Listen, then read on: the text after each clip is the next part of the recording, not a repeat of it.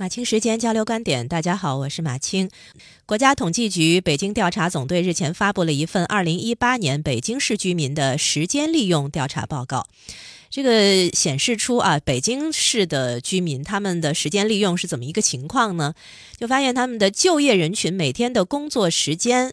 八小时三十四分，比二零零八年增加了近一个小时。交通时间呢是。一个半小时就差不多一小时二十九分钟，和二零零八年的数据完全一样。那交通时间没有增长，这个应该说明就是这十年来的大家的呃交通的拥堵状况，可能相对来说得到了比较好的控制吧，至少没有对大家的这个通勤的上下班时间影响过多。你从这个数据上可以看出来，但是你可以看出这十年来。工作时间的长度是在增加的，这个是北京的调查。呃，事实上，今年一月份，国家统计局公布过一份全国的一个调查。那我们可以对应着看，为什么呢？因为全国的调查呢，它是一个全国各个省份的调查，所以相对来说它更平均一些。那么北京毕竟是一个大城市、特大城市，那么像这样的大城市呢，可能对我们来说也是有一定参考意义的，所以我们可以对照着看。我们来看一下这个全国的一个统计数据啊，全国统计数据发现，居民一天当中投入到就业工作的时间也是在明显增多的。其中，中等收入群体的就业工作时间最长七小时五十一分钟。那其实这个基本上也已经是接近了那个八小时的时长。但是我们要注意的，这个是说每天的工作时间，每天的工作时间，它不是工作日的工作时间啊。那也就是说，实际上我们讲的是这个每天八小时工作制，那其实应该是九五五制，就是五天的工作日的时间，你每天工作时长八小时，这个才是合法规定吗？这是这才叫八小时工作制吗？但是我们现在讲到的这个调查是指每天每天，那工作时长最长的中等收入人群的收入啊，就这。并不一定是成比例的，就是我们这种中等收入人群，他的这个工作时间最长，但是，嗯，却不到较高收入者的一半儿，只有高收入者的五分之一，甚至更低。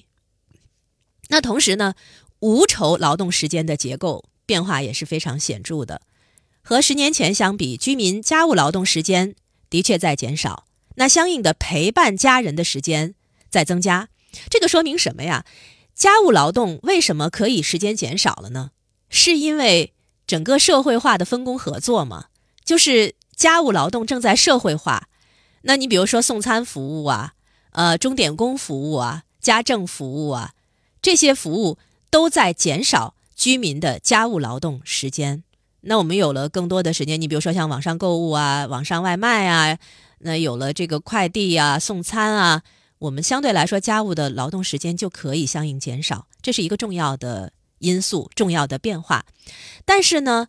这里面有性别区分，女性的无酬劳动时间远远高于男性，投入家务劳动的时间，女性是两小时零六分钟，男性只有四十五分钟。呃，这个差距比十年前，就是比二零零八年啊，缩小了二十九分钟。就是男性稍微多干了点女性稍微少干了点但就这样，这个差距还是很很大的。此外，过去十年，个人自由支配时间增加了十二分钟。哎，看看这个工作时间增加了一个小时，可是个人自由支配的时间仅仅增加了十二分钟。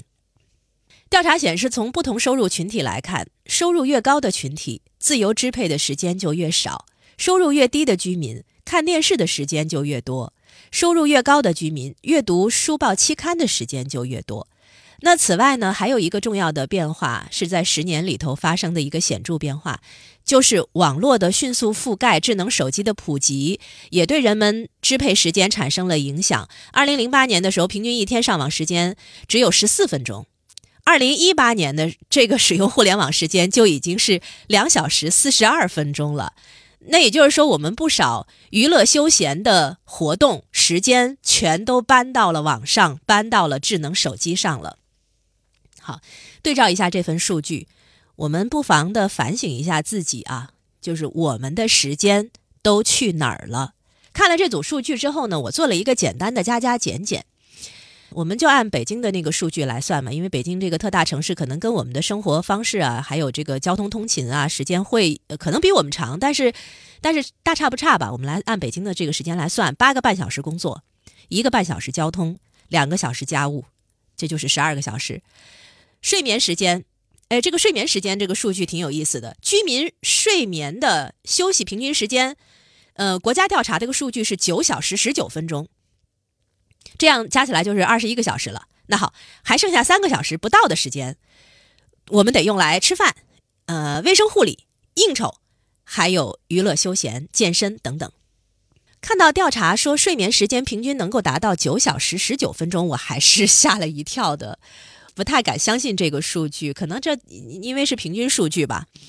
因为前段时间有一份二零一八中国睡眠指数报告，那个报告显示，四分之三的年轻人都是在晚上十一点之后入睡的，有三分之一的年轻人是在凌晨一点之后入睡的，百分之八十四的九零后存在着睡睡眠困扰，说是比老年人面临更加严重的睡眠问题，被称之为最缺觉的一代。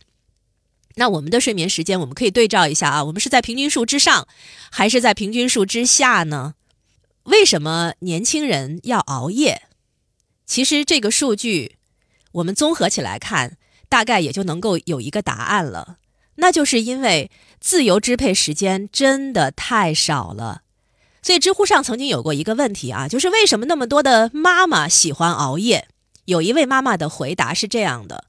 我喜欢熬夜，是因为只有深夜的时间才完完全全属于我，我不再为孩子、家庭和工作忙碌。我也知道熬夜不好。但我终于有时间做点儿我想做的事儿了。真的，当自由支配时间变得少了的时候，熬夜可能成了现代年轻人的必备技能。那从这个数据上看啊，工作时间长度超过八小时是常态。这大概就是为什么一讨论“九九六”工作室的时候，参与讨论的远远不止互联网业的从业者。而与此同时，每每讨论放假时长的时候，又会有那么多的人心生共鸣。所以看到这份调查，我们可以简单的判断一下，跟平均时间做一个对照，好好想一想，我们的时间去哪儿了？而工作时间的长度、工作强度的加大、工作效率的减少，是不是也有一定的关联？我们真的合理、充分的利用好我们的时间了吗？时间可能是最宝贵的资源，因为每一分每一秒过去之后，它就再也不会属于你我了。